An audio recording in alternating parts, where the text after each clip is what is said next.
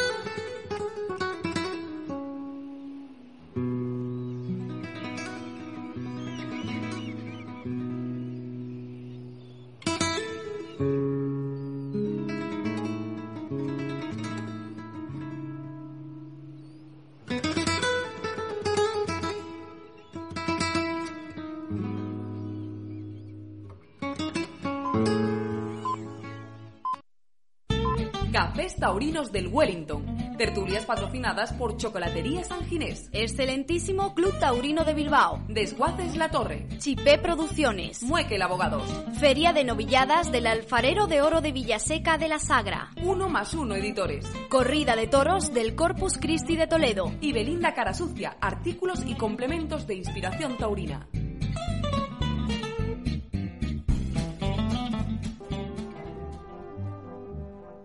31 de mayo a las seis y media de la tarde, la Plaza de Toros de Toledo acogerá, con motivo de la festividad del Corpus Christi, una grandiosa corrida de toros en la que los diestros Morante de la Puebla, Julián López el Juli, Alejandro Talavante y Álvaro Lorenzo lidiarán ocho astados de Garcigrande y Domingo Hernández.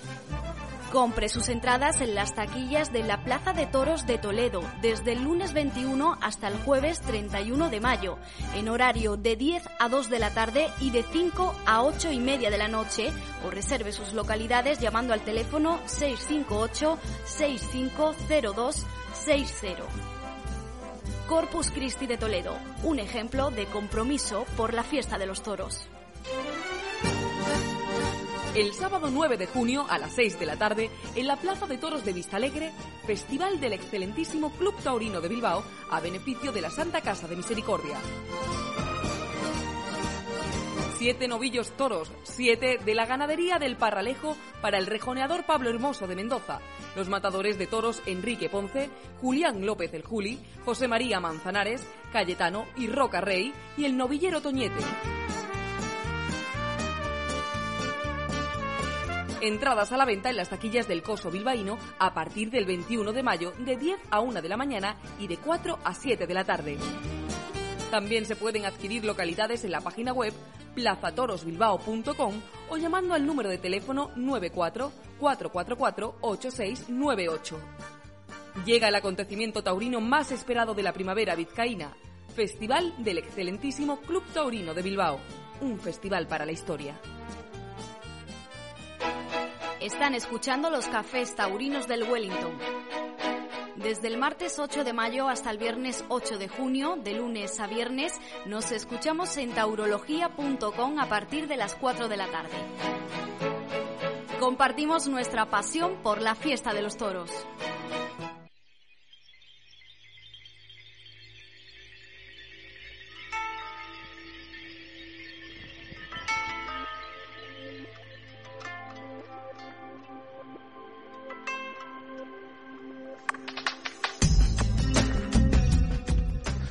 Buenas tardes, eh, y dos minutos de la tarde de este viernes 25 de mayo. Les saludamos desde el bar inglés del café, desde el bar, ah, lo diré, lo voy a decir. Rebobinamos, vamos para atrás, les saludamos desde el bar inglés del Hotel Wellington.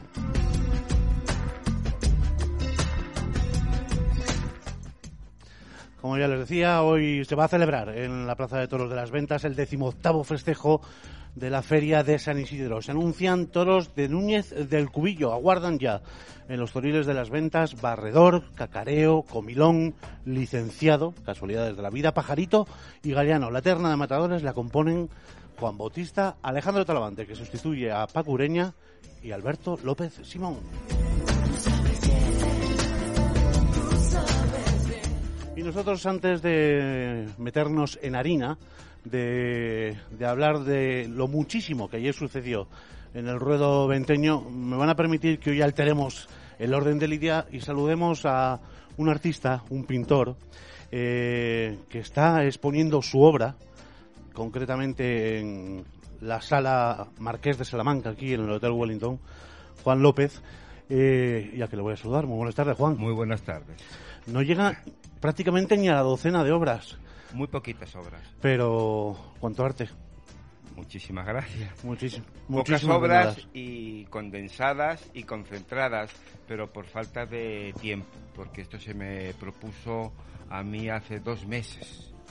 Yo tenía un compromiso en Nueva York y tuve que posponerlo para hacer esta exposición y se me dio muy poco tiempo y entonces en, el poco tiempo que tuve... ¿Esa obra está hecha en dos meses? Sí, sí señor.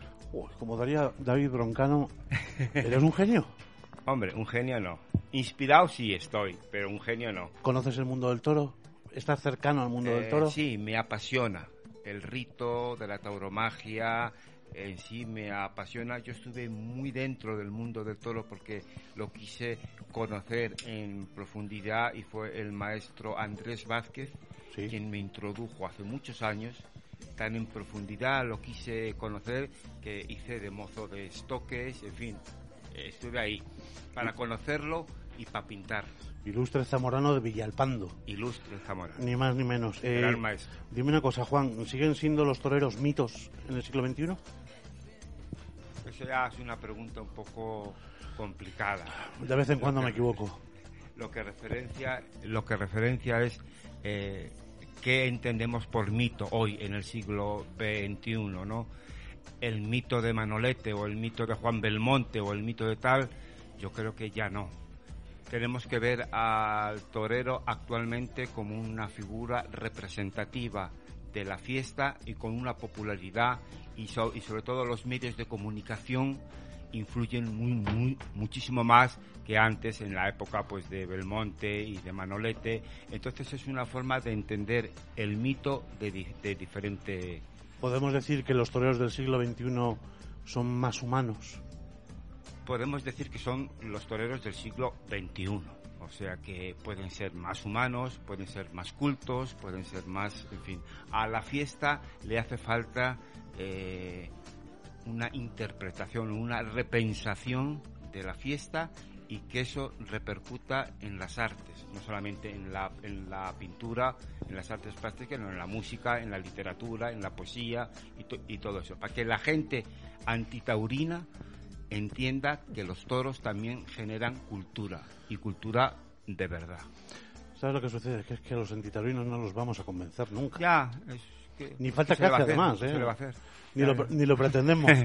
Oye, eh, eres un pintor que no le vuelve la cara al lado trágico, dramático de la fiesta de los toros.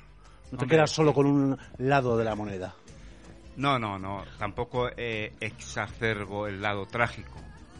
Lo apunto porque es yo creo que es necesario y está dentro de lo que es el rito. Si no hay muerte, tanto por parte del toro como del torero, sería una farsa. Entonces, el rito tiene que ser heliomáquico, una lucha del sol, la helomaquia. Y entonces tiene que haber eh, tiene que haber sangre. es, un sacrificio, al fin y al cabo, que se convierte en arte gracias al matador que ejerce como bailarín. Para mí es un ballet trágico. Eh, antes de nada vamos a decirles a nuestros oyentes que no sé si que perteneces a la escuela o te expresas eh, neocubismo. Bueno, al neocubismo he llegado por eh, porque yo empecé con el expresionismo. Los artistas o algunos vamos evolucionando y yo en un momento dado pum, me tropecé con el cubismo, descubrí a Marie Blanchard, a Juan Gris eh, y empecé a estudiarlos, a estudiar a Prague y tal y entonces bueno me reconduce eso a la obra actual. ¿Todo el colorido de tu obra viene precisamente de ahí, del expresionismo? Eh, la variedad cromática, la gama. de los, del expresionismo y sobre todo del expresionismo alemán y de los Fauve. Y el movimiento, porque a mí lo que me asombra de tu obra, que he tenido oportunidad de verla, además en soledad y, el tiempo que he querido. Como se debe de ver. Efectivamente. Eh, eh, Como los toros, hay que oírlos en silencio. Es curioso, la geometría y el dinamismo del instante, además, el movimiento en el toreo, tiene que ser difícil de conjugarlo y tú lo haces de una manera asombrosa. No he toreado nunca, ¿eh? O sea que, que no lo sé, pero eh, me gusta mucho el ballet y me gusta mucho cómo el torero juega con el toro, digamos, la luz juega con la noche, con la oscuridad. El toro, el torero, perdón, ejerce el personaje femenino que se enfrenta al macho a la, que simboliza la fertilidad, y entonces en un momento dado engaña a través de su danza al macho y lo penetra con el, estoque, o sea, con la muerte. Es curioso porque estamos hablando ahora, eh, decíamos antes, 25 de mayo de 2018, y sin embargo todo lo que estás diciendo a mí me evoca, por ejemplo, a las Venus, que es plena prehistoria. Bueno, es que es un mito. El toreo es un mito, es mitología pura si nos remontamos al toro de Micenas o al Minotauro o, a, o Aquelao, al toro blanco que rapta a Europa, todo va relacionado. Es un mito. Curioso. Eh, poníamos en entredicho si el torero del siglo XXI es un mito, pero lo que no podemos negar es el, el poder telúrico, la fuerza a la que tú aludías ahora del toro bravo, ah, del toro de Lidia. El toro es un animal totémico, es un animal icónico de la fuerza, de la bravura, es un animal eh, que la gente siente veneración, siente pánico, siente miedo. La gente eh, le gustaría, a mí me encantaría tocar un día un toro vivo, no me atrevo, porque sé que, que, ese, que ese ser eh, tiene que transmitir unas fuerzas impresionantes. Las fuerzas que yo he, yo he captado cuando voy a los toros, lo que transmite el toro cuando pasa por el capote, el ruido que hace con las pezuñas, todo eso.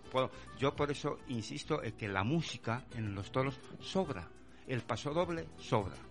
El sonido que tiene que ser es el crujir del capote, el crujir de la muleta y el pasar el toro. Ese es el sonido y la música de la fiesta. ¿Hasta cuándo va a estar expuesta tu obra aquí en el Salón Marqués de Salamanca del Hotel pues Wellington? yo espero que hasta el día 30, porque yo salgo, parto para Nueva York el día 4 o 5 del próximo mes y ya no puedo alargar más esto. Bueno, pues, eh, por cierto, me ha encantado el guiño a las meninas. Ah. Eh, en ese ruedo ibérico que, que es una exaltación, vamos a decir, taurómaca y velazquiana. Bueno, las meninas es un icono también de España, ¿no? Como el toro, como el toro de Osborne, el que vemos Efectivamente, en la carretera. Las meninas también forma parte de un icono que se identifica como español. Y entonces no, ha, no, he, no he querido dejar que las meninas bajen al patio de cuadrillas y que se entremezclen con los toreros.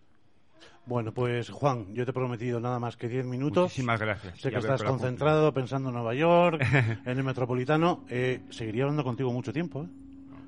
y, disfrutando. porque Y esa piedad. Oh, ah. bueno, una auténtica barbaridad. Que animo a todos nuestros clientes, por supuesto, a que visiten la exposición ET in Arcadia Ego de Juan López, aquí en el Salón Marqués de Salamanca del Hotel. Muchísimas gracias. Muchísimas gracias a vosotros y que haya suerte. Y que Dios reparte suerte. Claro que sí. Un poquito de música, ponme, por favor, César. sí, por cierto.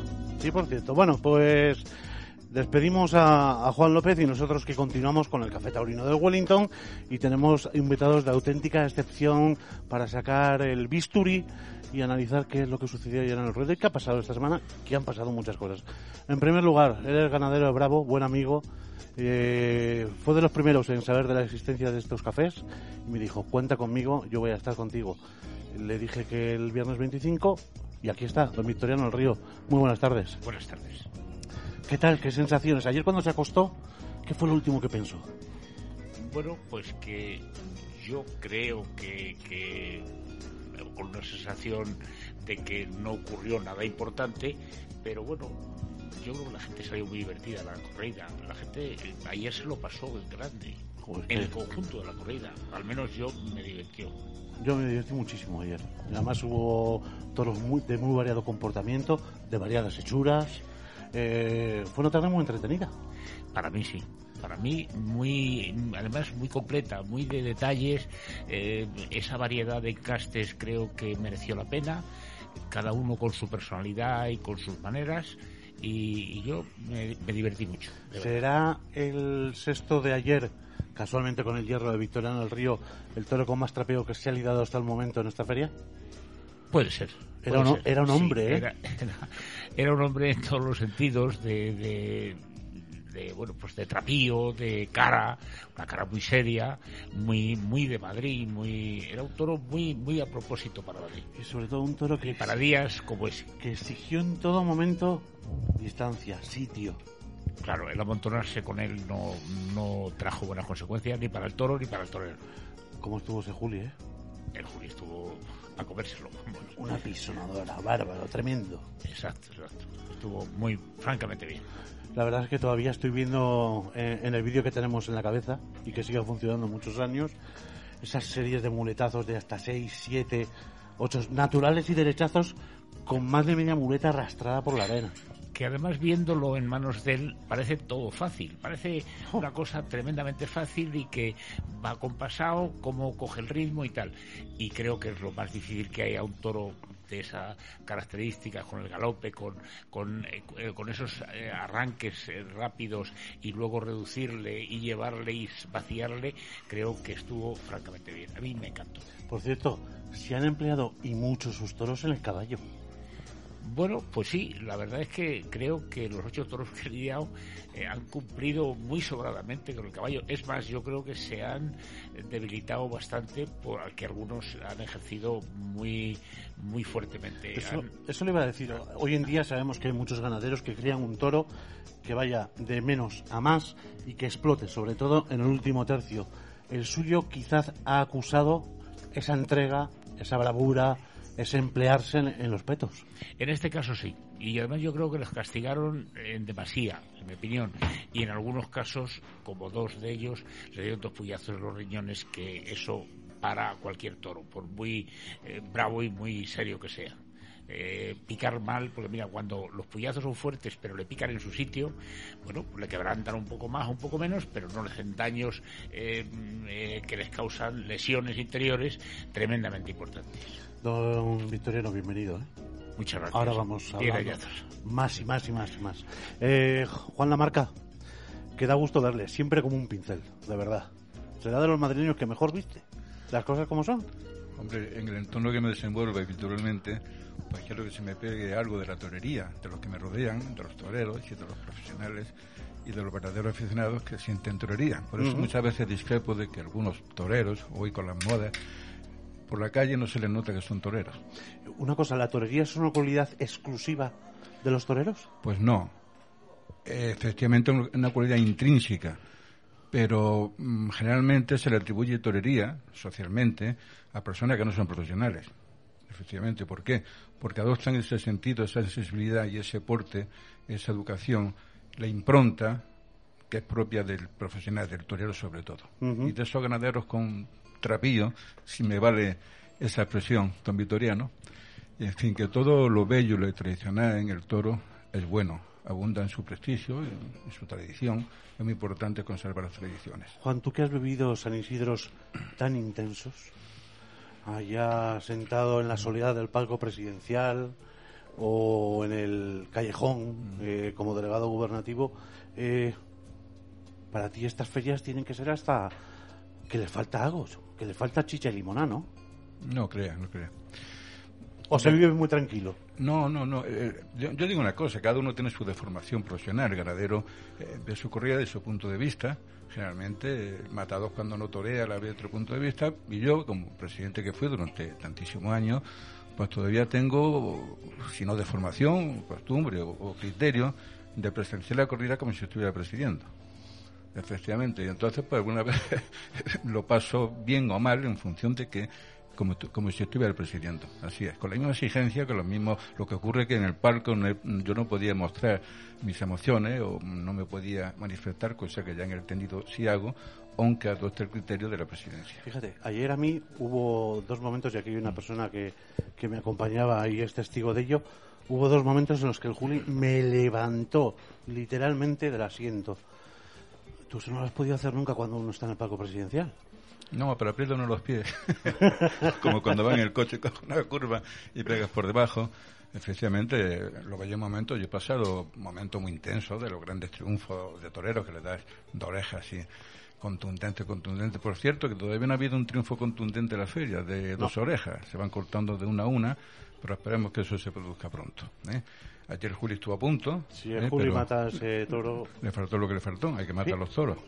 Y sobre todo lo que sí repruebo, alabando todas las cualidades de Julián López Juli, su técnica, su capacidad, su dominio, su valor, es que mm, ayer para mí el toro del Crucén puso más que el torero.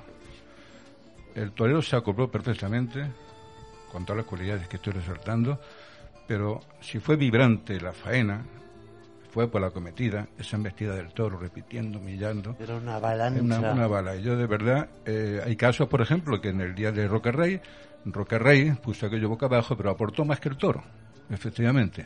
Y yo, sin embargo, creo que ayer el toro del Crucén aportó más que el Juli. Sobre todo, sí repruebo, repruebo la forma de matar del Juli.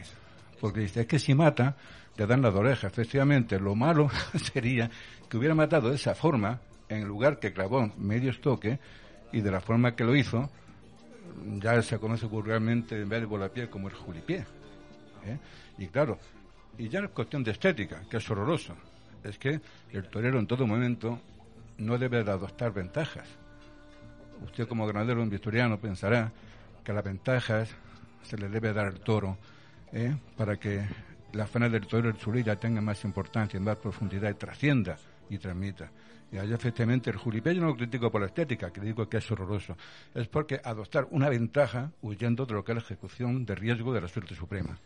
Juan, eh, voy a aprovechar y voy a coger el quite porque yo voy a criticar al presidente. Vamos allá.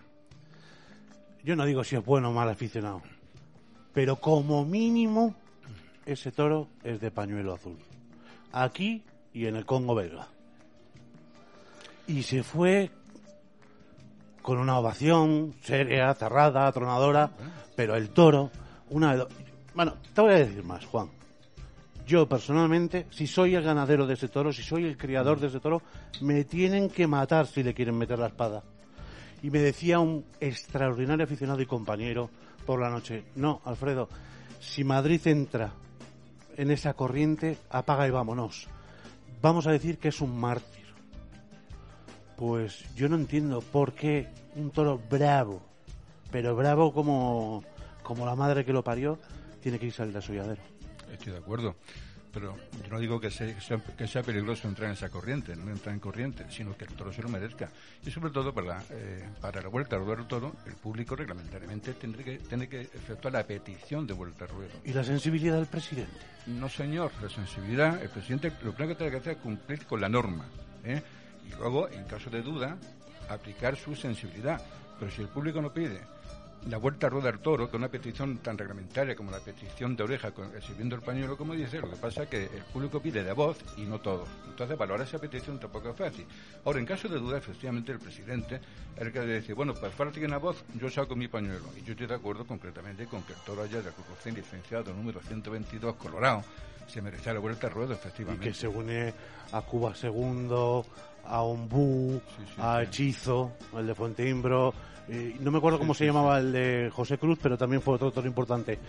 También hoy nos acompaña eh, Juan Manuel Rocarrey, que además de ganadero, empresario, seguramente sea el hombre que taurinamente creó en sus pechos a esa bestia que se llama Andrés Rocarrey. Juan Manuel, muy buenas tardes. Muy buenas tardes. Ah, defendiendo al toro, defendiendo la presidencia. ¿Quién defiende a los toreros?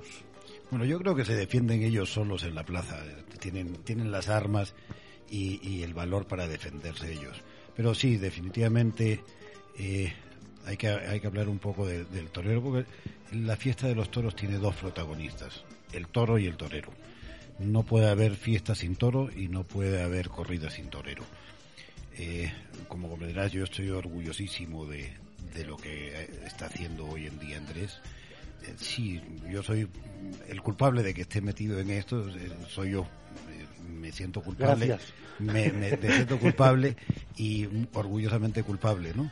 Pero, como te, te vuelvo a repetir, eh, aquí hay toreros sensacionales. El Juli ayer ha estado sensacional, Andrés el otro día. Vas viendo una serie de toreros que, que se juegan la tarde, la vida tarde a tarde, y un poco lo que hablabas antes del mito. Capaz, capaz en, en Madrid ya es muy urbana, y al ser muy urbana se despersonaliza la ciudad. Yo vengo del Perú, en los Andes, que, que- que hay corridas de toros, hay, en el Perú hay más plazas de toros que estadios de fútbol. Es una, una- Un dato una- un dato significativo. significativo. Y he tenido la suerte de torear por ellos y tú realmente eres el héroe. Se acercan los críos a tocarte a ver si tú eres de, de carne y hueso, ¿no? Ahí todavía sigue siendo el mito porque porque está menos despersonalizada la, la- la- la sociedad. Es un poco lo que nos pasa hoy con, con los antitaurinos, ¿no?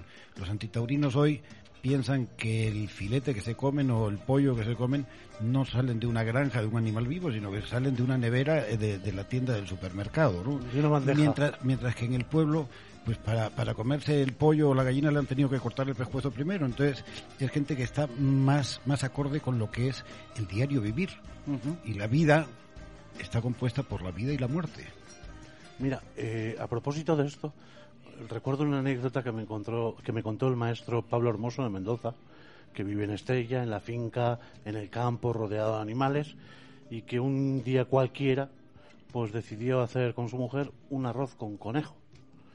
Y al conejo, pues lo cogieron de, de las dependencias de, de la finca, lo mataron, pues sus hijos se negaban a comer el arroz con conejo. Fíjate hasta qué punto estamos alejados del ámbito rural, de los animales y, y- y de ese contrato, vamos a decir, no explícito que existe entre unos y otros. Así es. Yo te doy cobijo, tú me das la carne, me das la comida. Pero bueno, eh, por cierto, luego me tendrás que decir, no, ahora, una figura del toreo, ¿nace o se hace? Nace, nace. Se- de ahí se tiene que desarrollar, pero las cualidades tienen que ser innatas. Y, y tiene que tener una que es importantísima, que es cabeza. Cabeza, eso es- no, tú no vas a ver ninguna figura del toreo que, que sea tonto. Tiene que ser listo, pero vamos, más listo que los ratones colorados para, para poder ¿Y ser gatos? ¿Tienen que tener gatos? En la barriga, ¿eh? Yo creo que no. Yo creo que no tienen que tener gatos. Lo que tienen que ver es la parte positiva en todo. Si ves la parte negativa, al final te amargas tú. Yo creo que tienen que ver la parte positiva y si sale un toro, ver por qué lado embiste y no, no ver por qué lado se cuela. Noelia Jiménez, compañera, amiga, muy buenas tardes. Muy buenas tardes. Que digo yo, ves los toros muy en silencio. Me sorprendió. Sí. Bueno, Muy eh, metida en tu burbuja. Mira, yo pues empecé a venir a las ventas con dos años, creo, con mi padre y mi padre veía los toros absolutamente en silencio. Yo recuerdo, pues no sé, tendría yo 10 o 12 años o una cosa así, que pues lo típico que todo el mundo aplaude algo y entonces yo aplaudí, ¿no? Y mi padre me miró súper serio, se dio así la vuelta, me, me traspasó con la mirada y me dijo, ¿tú por qué aplaudes? Digo yo, digo yo porque aplauden todos. Dice, ¿pero a ti te ha gustado? Y le dije, pues no lo sé. Dice, pues si no te ha gustado, no aplaudas. Entonces a partir de ahí yo dije, pues igual me voy a ir callando un poquito y tal. Y me gusta, no sé, me gusta estar callada. Eh, ¿Te divertiste ayer? ¿Disfrutaste? Disfruté muchísimo y mira, además es que antes de, de entrar a plaza me encontré con, con el maestro Luis Francisco Esplá Y bueno, hablando pues del valor que tiene la gente que paga su abono, que va todos los días, pase lo que pase y demás, ¿no? Y yo decía, jolín, a mí a veces me gustaría recuperar esa ilusión que yo tenía antes, ¿no? De, ir todos los días a los toros con mucha emoción, de pensar que, todos los días va a pasar algo grande. Y yo, y yo decía, joder, maestro, ¿de dónde, dónde dan eso para, para, para volver a emocionarse tanto? Y eso que dan es lo que, lo que pasó ayer con, con el Juli y ese, y ese y ese tercer toro, ¿no? O, por ejemplo, esa manera de investir del, sexto toro, esa manera de galopar al caballo y de, y de pelear, ¿no? Y que para mí además es como el gran símbolo de la vida, ¿no? Como cuando, cuando alguien te está haciendo daño, tú dices, ah, yo voy a pelear aquí, a meter la cabeza abajo y, y no va a haber nada que se me resista. Menudo tercio de varas nos regalaron Capotero y Agustín Navarro, ¿eh? Efectivamente. Uno de los grandes momentos de la tarde. Pues sí, luego, hombre, eh, lo que pasa es que es verdad que al final en el toreo moderno buscamos otro tipo de cosas, ¿no? Pero cuando un toro se arranca el caballo y pelea, ah, eso, es, eso es maravilloso, ¿no? Y pasa tan pocas veces. Sí. Pasa tan pocas veces. Lamentablemente. Oye, una cosa, es una pena que Madrid no premie la bravura, ¿no? Que solo premia a los toreros. Ese toro no se puede ir así. Bueno, pero es que lo decía antes eh, Juan Lamarca, ¿no? Que, al final el público es soberano. Yo creo que la mayoría no tienen ni idea de que las orejas se piden con un pañuelo, ni aquí nadie sabe estas cosas. Y luego pues pasan las cosas que pasan, ¿no? Cuando las orejas se piden a gritos y no hay pañuelos, y luego discuten las orejas, y luego los toros no se, no se les da una vuelta al ruedo cuando se les tiene que dar. En fin, es un poco complicado. Don Victoriano, ¿quién defiende al toro? Bueno, yo creo que el toro... ¿Fue de vuelta al ruedo o no? Es decir, el toro de... Eh, Ayer, licenciado, tercero, Alcurrucén. Pues yo creo que sí.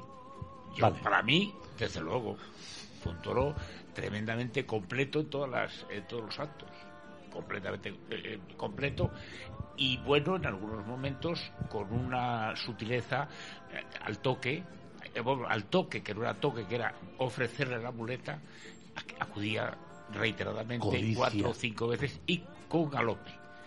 Son de los toros que empujan con las patas de atrás. Y esos son los que van, la inercia, si además es obediente, pues ya la leche.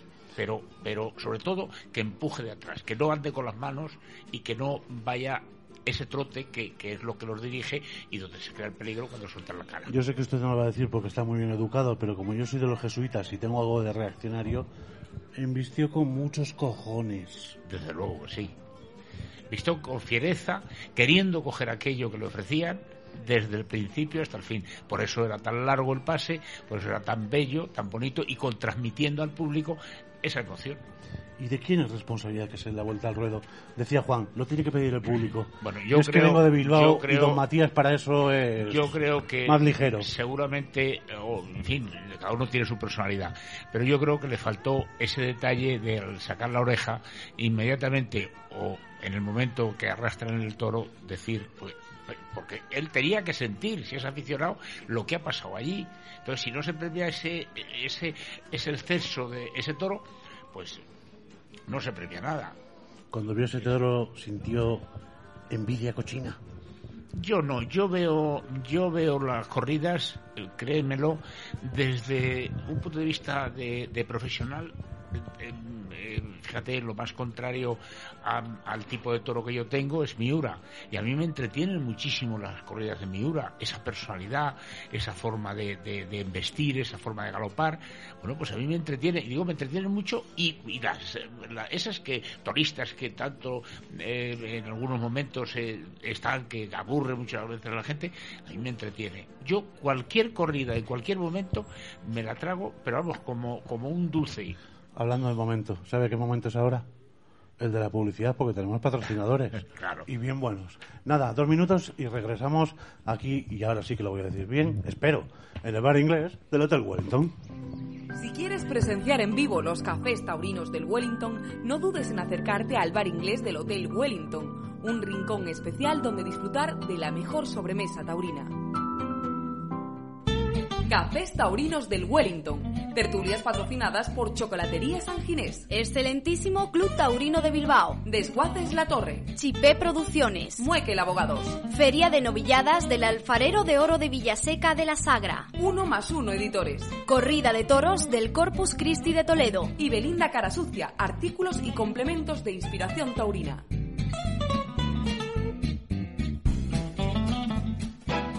Están escuchando los cafés taurinos del Wellington. Desde el martes 8 de mayo hasta el viernes 8 de junio, de lunes a viernes, nos escuchamos en taurología.com a partir de las 4 de la tarde. Compartimos nuestra pasión por la fiesta de los toros.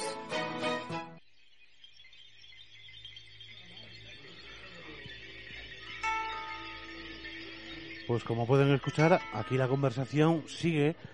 Lo que pasa es que se han hecho algo tan taurino como son los corrillos. Seis, cuatro, perdón, cuatro y treinta y tres minutos de esta tarde de viernes 25 de mayo. En nada, en cuestión de dos horitas y media se comenzará el decimoctavo festejo de la Feria de San Isidro. Ya lo saben, toros de Núñez del Cubillo, Juan Bautista, Alejandro Talavante y Alberto López Simón. Por cierto, el segundo en el orden de Lidia se llama Cacareo.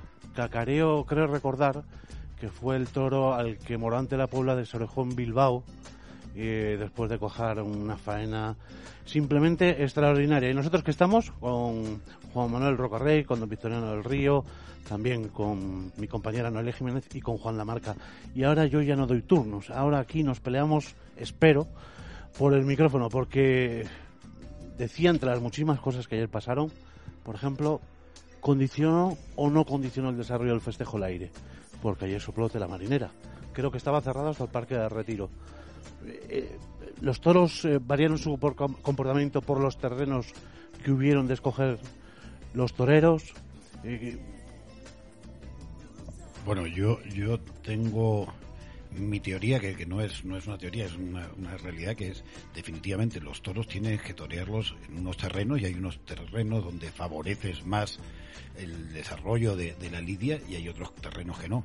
Y lamentablemente el día de ayer estabas sometido al aire tenías que buscar el sitio donde menos sopla y no muchas veces es el mejor eh, sitio de, para, para ese toro. Ahora, tuvimos un Juli que definitivamente el aire no le molestó en la muleta porque la llevaba arrastrada por el piso, ¿no?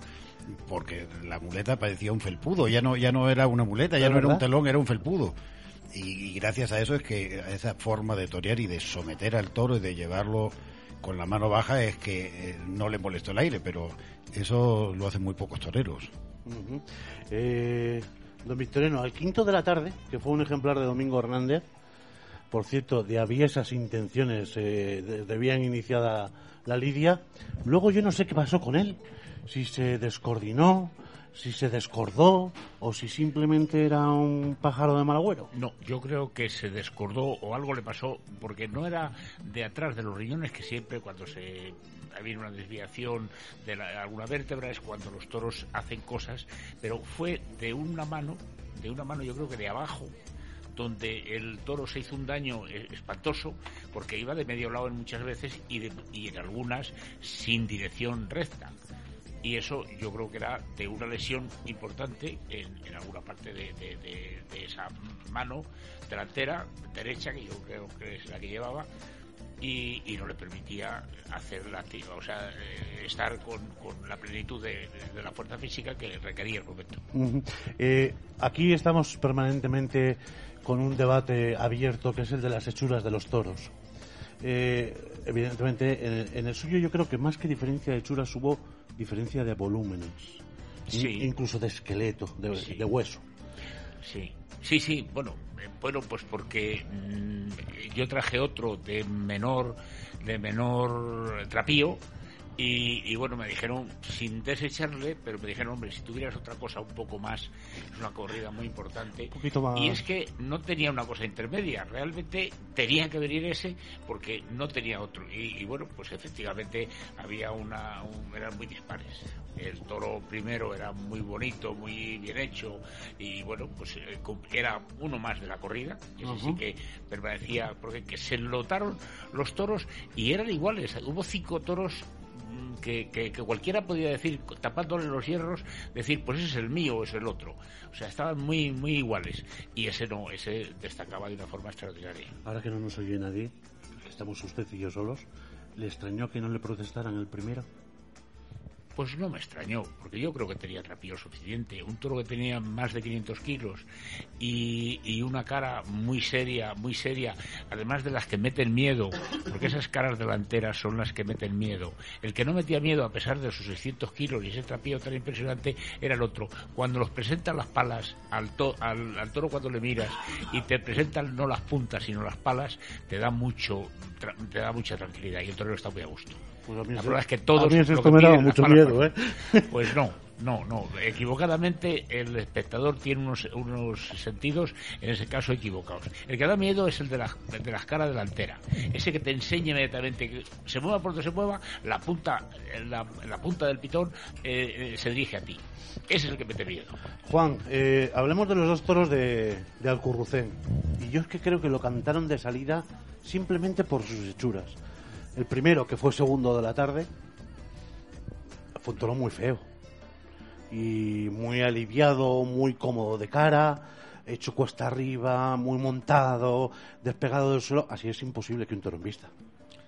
No tiene nada que ver uno con otro, si me permite un inciso hablando. Todo lo que quieras. Del toro, que estoy de acuerdo con el Vitoriano, que tenía trapío suficiente para Madrid estamos en lo que es un toro reglamentario, el que le falta el trapillo y el que le sobra el trapillo. Entonces, un toro es reglamentario, no quiere decir que no tenga trapillo. Pasa que hay exigencias, exigencias exacerbadas, que muchas veces no llevan razón. Entonces, eh, le decía que... Hablábamos del toro del Currucén. Del Currucén, sí. efectivamente. Ese segundo, más feo que Pici. Bueno, pues esos toros eh, son seleccionados con el mejor criterio del ganadero y si manda ese toro con esa chura es porque confía en él, porque además conoce su reata, ¿no? Yo, efectivamente. Y además, toreaba, y los apoderados del torero son, son los ganaderos. Que también eh, Juli tuvo suerte que le saliera ese toro, pero también qué suerte tiene de tener tan buenos apoderados que le lleva un toro como licenciado para su triunfo, ¿verdad? Es que creo oír, creo oír que eran los dos hermanos del mismo cementerio. Sí, sí. ¿Eh? O sea, que fíjate la diferencia que hay, siendo hermanos del mismo semental, la diferencia que hubo entre uno y otro. Eso pasa en mi familia también. Mis hermanas son todas preciosas y míreme a mí. Efectivamente, hemos visto una corrida eh, eh, toro de distinta hechura y que han servido y han triunfado igualmente. pero, es cierto que las hechuras cantan, efectivamente. Oh. cualquier profesional que va al campo a ver una corrida de toro en los corrales, en el que se fija en el bonito. Por cierto, que me contaba el otro día Gonzalito, el famoso entrañable mozo de espada de Curro Romero, que cuando le llegaba al hotel, dice, está tocado uno bonito, curro. Dice, ay, con bonito que no los quiero, que son muy certeros. pues sí, pero ese tercero acapachado, con la cara puesta aquí adelante, con ese cuello corto de manos, uff, es que yo salió y dije, este va a ser. No, pues eh, yo creo que el que el, licenciado desde la salida ya marcó lo que iba a ser. ¿eh? el, toro bueno de la tarde, quizá ahora de los mejores de la feria, si no el mejor, ¿eh? el, de Julián, eh, yo creo de salida es que se entienda o no se entienda, lo ve un japonés, sale el toro y el japonés se queda estupefacto de ese toro, por lo bien hecho, la cometividad, el brío, la atención, la fijeza, como se volvía, ¿eh? se comía todo lo que había por ahí. O sea que disfrutamos de un gran toro. Noelia, también vimos, yo creo que rompió o dio mucho que prometer la corrida desde el primer toro, porque tanto Juli como Ginés entraron en quites, hubo respuesta y aquello yo creo que también alentó mucho al público y lo metió muy rápido en el festejo. Yo creo que no era una tarde fácil para ninguno de los dos, porque bueno, la presencia del Juli en San Isidro había venido precedida de mucha polémica precisamente por la posible ausencia eh, para Ginés Marín, hombre, pues eh, obviamente enfrentarse a un gallo de pelea como el Juli no debe ser nada fácil. Y lo comentaba contigo en el palco, ¿no? A mí del Juli me pueden admirar muchas cosas. Eh, por supuesto su capacidad impresionante, su inteligencia, pero sobre todo su ambición, ¿no? Que, que, es algo que, que, tú dices, bueno, esta tarde al Juli hoy no me voy a aburrir, hoy van a pasar cosas seguro, porque este hombre no se va a dejar nada dentro, ¿no? Con esto no quiere decir que el resto de los toreros no se lo dejen, pero tiene una raza especial, tiene una ambición desmesurada, tiene y, está aburrido. Podría estar aburrido ya de todo, ¿no? Si es que lo ha conseguido todo en la vida, ¿no? Y realmente eso es lo que me admira de, un líder sea torero, sea futbolista, sea lo que sea, ¿no? Que una vez que lo ha conseguido todo, quiere más. Y efectivamente eso se vio desde el primer momento, desde ese momento en el que el Juli replica el quite de Ginés Marín y dice, bonito, y aquí estoy yo, ¿sabes? Y no me quiero poner en, el, en la piel de Ginés Marín en ese momento. Juan Manuel, ¿le pesó a Ginés, le acogotó en algún momento el ver al rubio en sazón? Mm, yo creo que sí, yo creo que sí. Eh, vimos a un Ginés que no es el mismo de todos los días. La responsabilidad de, ayer de Ginés era, era muy fuerte. En Madrid, ese mano a mano con, con ese figurón que es el Juli eh, y que viene además de, de, lo que hizo en Sevilla, es alucinante, ¿no? Llegas y ya, ya tienes un hándicap, ¿no? Eh, ya, ya estás con un hándicap que... Entonces, el Ginés definitivamente yo, yo lo he visto que, que salió, digamos, un poco vencido, un poco vencido. Si no, yo creo que a ese, ese sexto toro le hubiera lo hubiera cuajado. Fue toro de tres y el de pecho y en línea, media distancia. Dice don Victoriano que no. ¿Cómo fue toro? ¿De qué fue toro? Pues yo fue toro de darle su distancia, de no amontonarse con él y de sobre todo llevarle y tirar de él ese toque final que no le, le faltó al toro.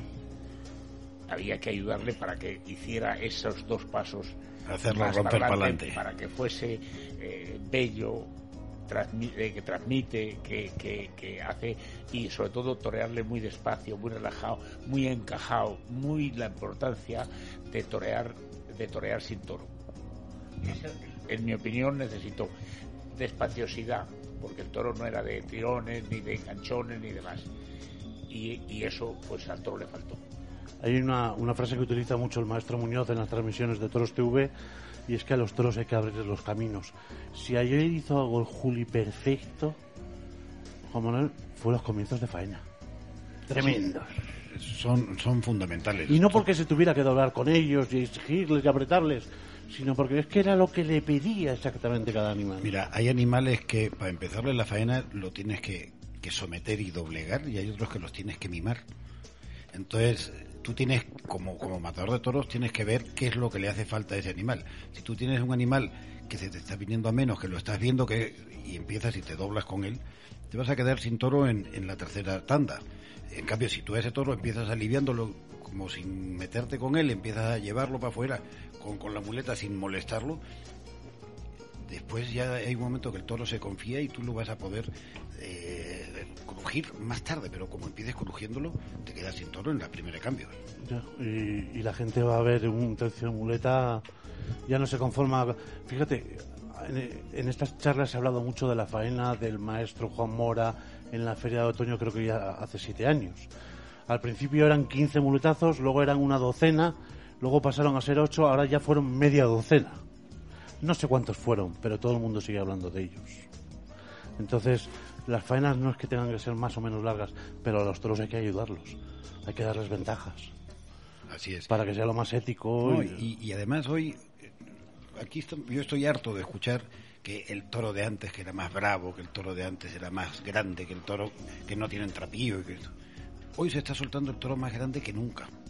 Para, para mover esa mole tiene que tener una bravura el toro para aguantar la lidia que se le da. Esos puyazos, antiguamente uno se pone a ver las crónicas antiguas y dice, el toro recibió 14 puyazos y la sangre le llegaba a la pezuña. Hoy con uno hace un charco de sangre. y lo que humilla hoy el toro, el, el, ir humillado así, lo rompe a los toros. Hoy es el toro más bravo que nunca y hoy se torea mejor que nunca.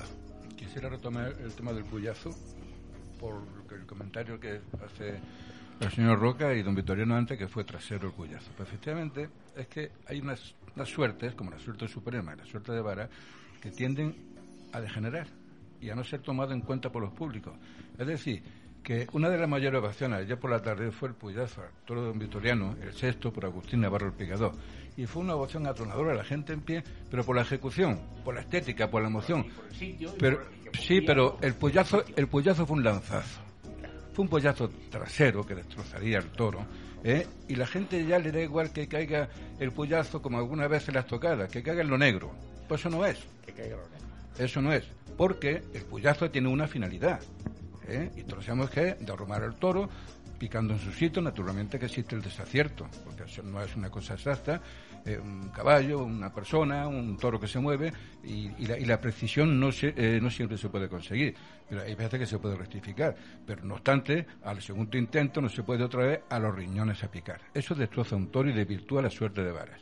Es verdad, y además es que lo destrozan literalmente porque eh, afecta a músculos que son necesarios para la movilidad. Bueno, pero, pero sin eso, lo que hay que darse cuenta, vamos, lo que yo me fijé con gran en ese momento tan emocionante es que además de tan mal sitio es que cómo empujaba y cómo, qué caballo pusieron que era ese caballo es una, una maravilla una mole. Aparte de ser una mole es que es una maravilla. Hubo un momento en que si se retira el toro cae de cabeza el picador y el, el caballo.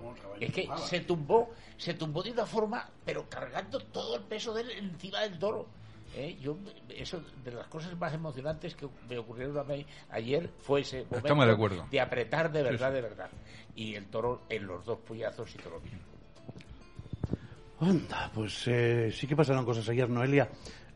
Lo hemos dicho ya unas cuantas veces. Eh, Ginés quizás pecó eh, de exceso de querer, de ansiedad, de no atinar a la hora de elegir las distancias, pero lo que nadie puede reprocharle es su entrega, es su actitud, es eh, sus, sus, ganas de participar en todos los tercios.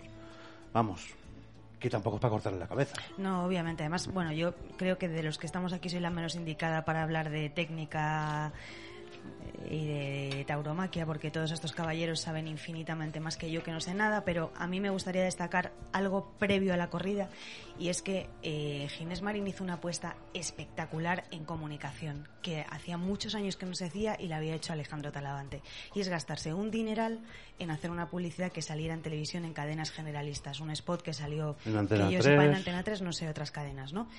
Y a mí me parece que eso también es una declaración de intenciones, ¿no? Porque estamos diciendo, bueno, los antitaurinos, no sé qué, tal. Vale, es que estas cosas hay que, hay que trabajarlas desde dentro, ¿no?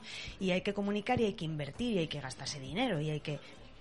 Bueno, retomo, invertir, no gastar dinero, que para mí son conceptos diferentes. Y yo creo que cuando un señor que va a torear en San Isidro y que además tampoco es un matador de toros que esté ya podrido de dinero, quiero decir que fue triunfador el año pasado, pero que le queda mucho camino por andar, es capaz de, de decir voy a tirar la moneda con esto, quiere decir que después en el ruedo va a dar mucho más de sí, ¿no? Entonces, independientemente de, de lo que hiciera delante de los toros, que obviamente eh, te doy toda la razón, pues creo que, que, no se le puede negar que, que vino de verdad a, a, apostar, a apostar a Caro Cruz. Pues para invertir, ¿sabes qué necesito yo? Publicidad. Efectivamente. Que nada, porque otra vez, nuevamente, dos consejos publicitarios y nuevamente regresamos con todos ustedes aquí en el Wellington de Madrid.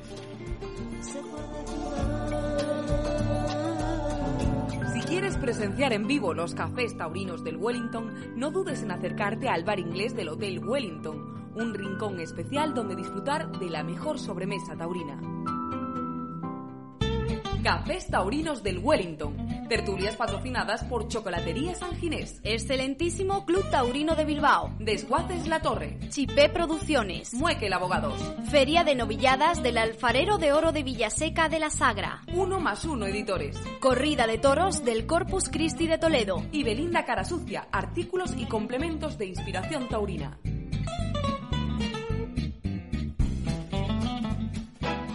Están escuchando los cafés taurinos del Wellington. Desde el martes 8 de mayo hasta el viernes 8 de junio, de lunes a viernes, nos escuchamos en taurología.com a partir de las 4 de la tarde. Compartimos nuestra pasión por la fiesta de los toros. Están escuchando los cafés taurinos del Wellington con Alfredo Casas. Compartimos nuestra pasión por la fiesta de los toros. Qué más bonito que la fiesta de los toros. Bueno, sí, las mujeres. El mar, no, bueno, no lo sé, pero muy poquitas cosas hay más bonitas que los toros. Juan Lamarca me decía, Alfredo, quiero hacer una pequeña reflexión en cuanto al planteamiento propio de ese mano a mano Julián López de Juli, Gines Marín. Cuéntame, Juan. Pues sí, antes referido que en mi opinión, que no es de que normalmente los toreros durante la lidia adopta en ventaja sobre el toro. Y, y tampoco estoy de acuerdo con que se adopten ventajas en los despachos. Es decir, un mano a mano obedece siempre, aunque haya habido planteamientos también equívocos, pero normalmente a que dos toreros, en noble pero reñida rivalidad, se disputen algo. Tienen una finalidad. Se disputan hasta el trono del toreo, pasando por una alta cotización o una o mucha, o mucha contratación, ¿no? Pero hombre, eh, con todo respeto a Ginés Marín, que precisamente el año fue triunfador de San Isidro con un toro de Crucén llamado Barberillo, salió por la puerta grande tras cortarle dos orejas, ¿eh? y me parece de todo respeto y admiración, pero ese planteamiento de Julián López con eh, Ginés Marín me parece un poquito también de ventaja de despacho. Eso así. Y naturalmente que Ginés Marín me dio, me dio la impresión de que acusó ese peso de un torero de la categoría y la potencia de Julián López Juli. Hay un detalle, y, antes se apuntaba en esta mesa, y es que es cierto, en el primer toro eh, ambos toreros rivalizaron en quites, pero no hubo ninguna rivalidad más, yo creo precisamente porque salió don Julián y le dijo, claro. quieto parado. Y lo dejó pensando, el pobre. sí, hombre, es que más sabe el diablo por viejo que por... Claro, por eso digo, hombre, que ahí hubo una cierta desigualdad ¿eh? y la pagó eh, Ginés Marín. Eh, Juan Manuel, se han, he leído, he oído muchísimas cosas, algunas de ellas con las que no estoy absolutamente de acuerdo en nada, pero sí que es cierto que, que el Juli ha llegado ya a un momento de su carrera en el que quiere, no, no, digo ya la palabra refinar, pero sí profundizar tanto la embestida que muchas veces sacrifica la estética. Con el capote, por ejemplo, en las cordobinas o en las propias chicuelinas, por echarle la mano todavía cuanto más abajo, por pasárselo cuanto más cerca, pues quizás formalmente, pues no es esa chicuelina de Paco Camino, ni de José María Manzanares, le falta ese pulir. Estoy totalmente de acuerdo contigo. Para mí, un poco siguiendo lo que siempre me, me hablaba mi padre, me decía, el toreo es naturalidad. Y Julián, haciendo un alarde de, su poderío, a veces eh, antepone el poderío a la estética. Muchas veces nos olvidamos, si quieres, ya de esa estética por porque nos sorprende con ese poderío. Es verdad. Ya hay un momento que, que dejas de, de, de, mirar la estética, ya solamente ves y dices, qué bárbaro, cómo lo lleva, con qué mano tan baja, qué largo lo lleva. Pero a veces Julián pierde un poquitín esa estética mm, en buscando el, demostrar el poderío absoluto de, su mano. Y aquí entramos en una discusión muy clásica, y es que lo hondo no tiene por qué ser profundo ni largo.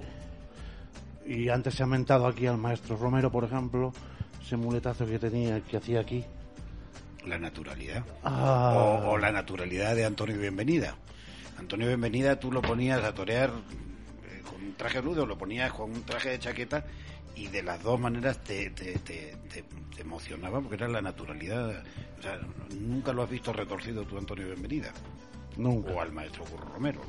Hoy, hoy, Juan, vemos retorcerse demasiado a los toreros. Pues quizás sí. El toreo, gracias a Dios, se compone de muchísimos estilos y unos son más partidarios de uno o de otro y hay toreros que unan todos los gustos y todos los criterios, ¿no? Pero efectivamente, pero eh, en eso el Juli, es que parece que yo lo he tomado con el Juli. y no es así. Es que el Juli ha creado una escuela porque un torero de su potencia, de su capacidad, de su dominio, de su valor, un torero que fue un, un niño prodigio, un niño prodigio, pues claro, los chavales que empiezan, ¿en quién se fija? Pues en el triunfador. Y quizá eso haya creado una cierta escuela que se fija en él pero claro, a, los demás no le, valen tanto como a él, ¿no?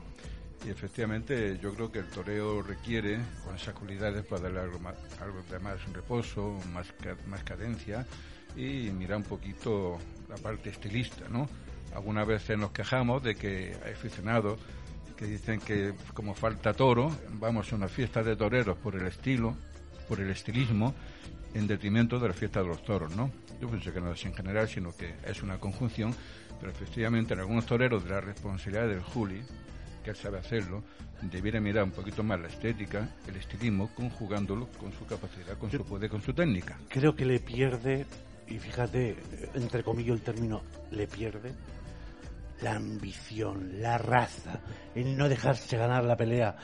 Hace poco leía unas declaraciones en la revista Aplausos en la que él decía, ha llegado el momento de dar paso a los jóvenes, yo ya no tengo que entrar en esa guerra, pero es que en el momento que está en el campo de guerra no lo puedo evitar, porque él es así y sale así. Juan Manuel, quizás de toda esta generación de nuevos toreros que están saliendo y a los que hay que hacerle sitio sí o sí, el único que puede aguantarle mano a mano al rubio es tu sobrino. Eh, yo creo que ya lo ha demostrado. Ya lo ha demostrado aquí en Francia. Que y tu sobrino no abre puertas, las tira patadas. Eh, pero lo que pasa es que Andrés yo creo que tiene tanta raza como, como el Juli. Eh, yo estaba este año en México, estaba en Querétaro, en la plaza de Querétaro con, con Julián, en que toreaba con Andrés. y Estaba en el callejón y yo, yo me acuerdo un, un poco, es una anécdota pequeñina. Andrés tendría 11 años y muy cerquita de Lima eh, hay una plaza de, de toros donde se, se hizo un festivalito y Andrés iba a matar un becerro.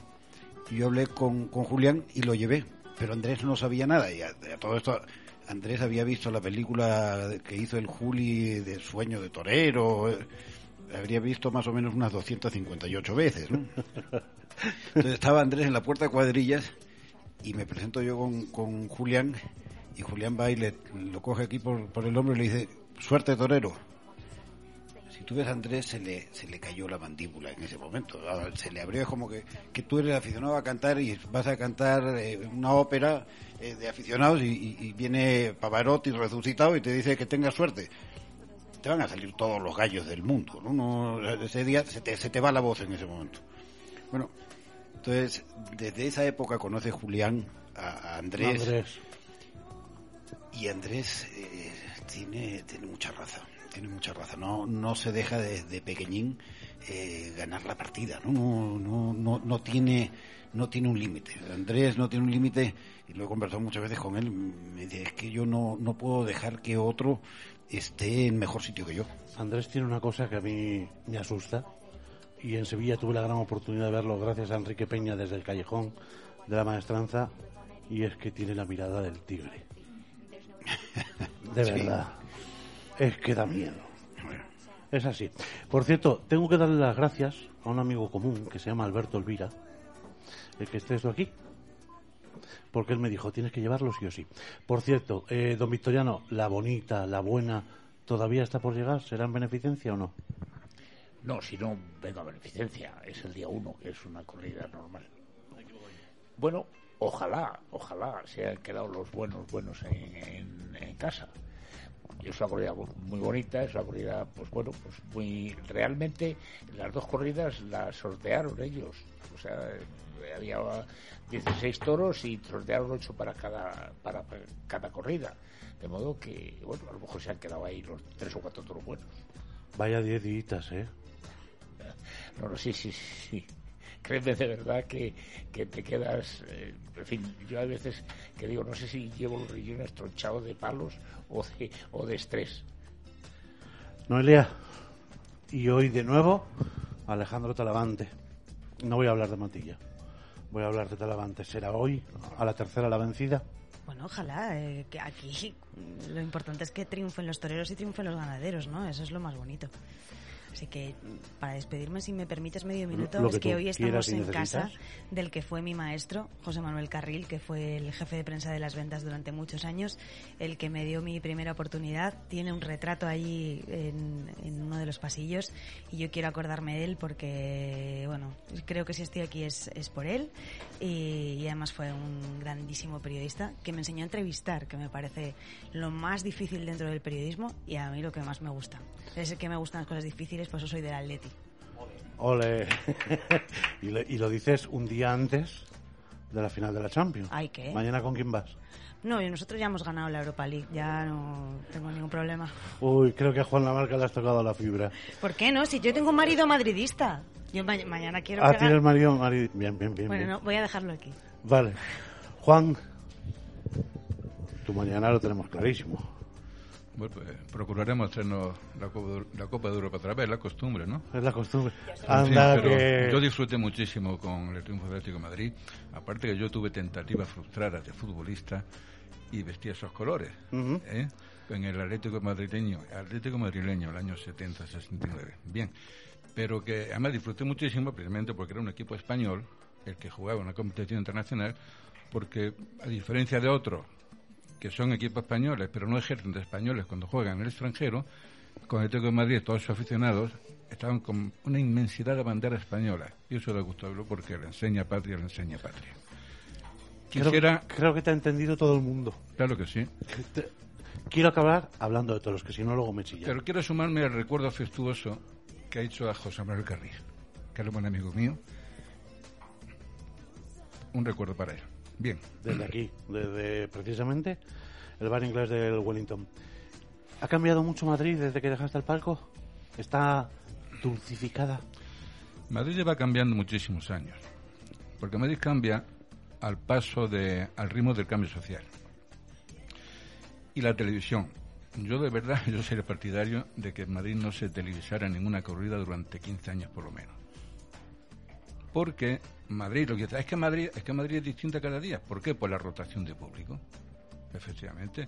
Y vemos criterios tan dispares que algunas veces es una falta de reconocimiento a lo que está ocurriendo abajo o un exceso de reconocimiento o situaciones equívocas, premios mal interpretados, mal concedidos. O, de verdad, es que Madrid muchas veces, cada día es distinto totalmente. Y eso es por la rotación de público. El otro día, estando yo en la corrida del 16, que cuando se conmemora la muerte de Joselito, pues se guarda minutos de, de silencio que ya lleva, fíjate, el tiempo que lleva todos los años, guardándose por Joselito el Gallo. Y había un grupo de gente allí y dice, ¿y quién se ha muerto hoy? Bueno, pues esos comentarios del más extremista que he escuchado, pero normalmente eh, alrededor mm, no ves siempre la misma gente y los comentarios que oye de algunos espectadores que merecen todo respeto porque pagan, mantienen el espectáculo y un espectáculo público, pero que denotan mucho su falta de conocimiento, sobre todo porque Madrid es una plaza que es un tribunal. Y Madrid examina, juzga. Y se puede entender que Sevilla, la maestranza, es un templo del, del toreo, de adoración al toreo, y lo es. Pero Madrid debe de mantener el sentido del tribunal del toreo, no que sea injusto, no que sea injusto. Y, hombre, si todas las plazas fueran como Madrid, no existiría el, el- el toreo, las corridas de toros. Pero sin Madrid, como juez y tribunal, a lo mejor no existiría la cosa como está. Luego, y de esta manera yo creo que vamos a rematar, rubricar ya el café de esta tarde. Si Madrid no existiera, tendríamos que inventarlo. De acuerdo. Pues eh, señores, eh, Juan Manuel, don Victoriano, Noelia y Juan, ha sido un auténtico placer. Muchísimas gracias también a nuestro técnico, a César, y nosotros que nos vamos a despedir hasta el lunes. Nos vamos de fin de semana. También tenemos derecho a descansar, a desconectar, incluso hasta ver el fútbol. Mucha suerte para los madridistas y nosotros a las 4 el lunes aquí en taurología.com.